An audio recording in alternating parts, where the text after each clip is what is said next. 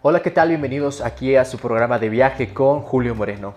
En el siguiente podcast vamos a hablar obviamente de lo que es toda la rama turística ¿no? y la cadena de servicio que en ella compete. Pero ¿quién es la cadena de servicio turístico? Pues bueno, vienen siendo la gente que trabaja en hoteles, la gente que trabaja en restaurantes, la gente que trabaja en museos, la gente que trabaja en agencias de viajes, la gente que trabaja en eh, sitios de interés, la gente que se dedica incluso a la propia realización de espectáculos o también turismo de reuniones, llámese incluso expos, congresos, convenciones y pues congresos, ¿no? En sí es una, la rama del turismo es algo muy, muy variado, pero pues bueno, ahorita no me quiero extender tanto. A lo largo de este canal estaremos uh, simplemente dedicándole unas cápsulas para cada uno de eh, esos pequeños eslabones, ¿no? Digo pequeños entre comillas porque realmente son unas grandes, grandes eh, piezas en esta parte del juego de, y no es de ajedrez, sino del rol propio donde toda la economía está de por medio porque realmente aumentas la calidad, generas empleo, generas derrama, entonces la gente que en el lugar donde se está realizando la actividad pues se siente contenta y la gente que hace la actividad está pagando el precio justo por lo que está, ah, se siente cómodo, ¿verdad? Por lo que está recibiendo, en pocas palabras. No me voy a extender tanto, entonces en este primer episodio voy a hablar eh, lo que viene siendo lo que estoy dedicado ahorita eh, para lo que es el área restaurantera. Entonces vamos a hablar de los tipos de servicio y sus reglas, algo bien básico para ir para conocer para todos los demás.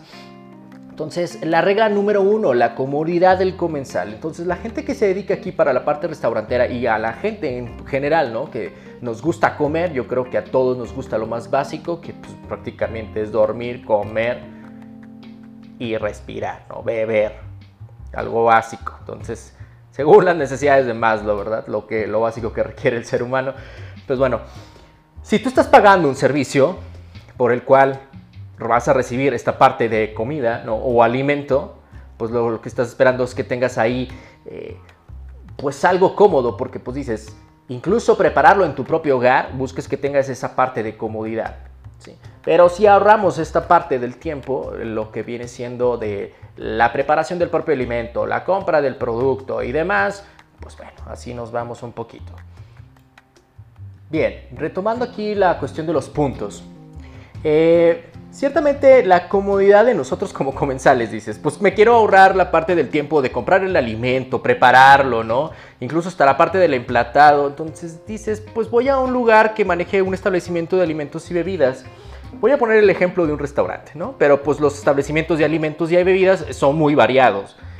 Para la gente que no desconoce cuáles son los establecimientos de alimentos y bebidas, pues existen también cafeterías, incluso lo que viene el servicio de banquetes o de catering.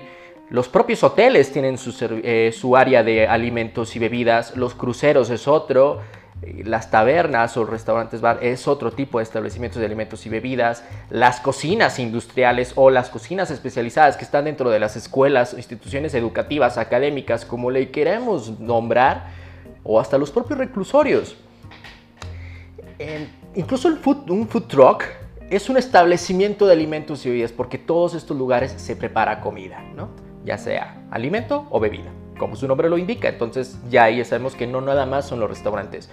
Desde el carrito de hot dogs o el puesto de tacos que vemos ahí en la esquina, hasta eh, un magno lugar o un complejo gastronómico que puede tener incluso hasta tres estrellas Michelin. Entonces es algo ya muy, muy variado, ¿no? Entonces vamos ahí caminando y queremos ahí eh, pagar un precio pues prácticamente por lo que estamos consumiendo. ¿Qué es lo que nos gusta a nosotros como comensales? Bueno, como comensales nos gusta que la comodidad es la siguiente. Por el precio que sea, sea desde 10 pesos hasta, voy a poner otra cantidad, mil pesos como rango, buscamos un lugar que sea confortable y esperamos que en primera instancia sepa rico, que nos guste porque nuestra necesidad en primera instancia para llegar a un establecimiento de ese estilo es llenar esa parte de, hambre que, estoy requiriendo, ¿no? Eso es como que lo básico. Pero de ahí surgen ya las otras experiencias. La experiencia del placer por comer. Y no hablo de la gula. Sí, ciertamente somos unos gurús gastronómicos y hasta yo eh, simplemente me considero un adicto a la comida, pero nos gusta que sepa rico, que nos cumpla el antojo. También la cuestión del tiempo. Valoramos muchísimo el tiempo. Entonces, vuelvo al punto número uno.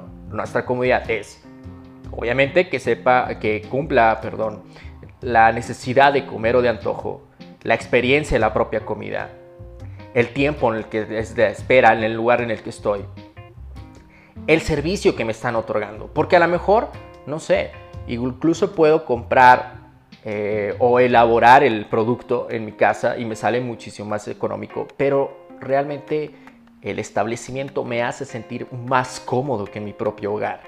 Entonces, eso es también incluso la comida comensal.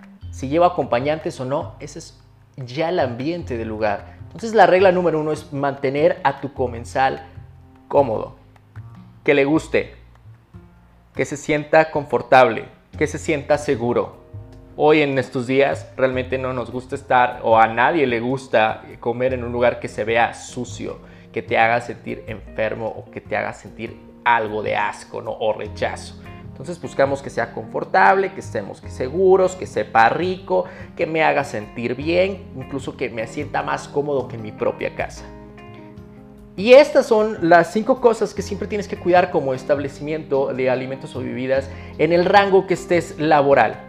Desde la parte, eh, incluso en servicio, como auxiliar de meseros, hasta capitán de meseros, o en la cocina, como auxiliar de cocina, hasta el propio jefe ejecutivo o jefe en cocina o el área administrativa como el director general o el gerente general de esta empresa, ¿no? de este establecimiento. Son lo que tienes que cuidar primordialmente. Pues bueno, eso eh, tienes que tenerlo muchísimo en cuenta.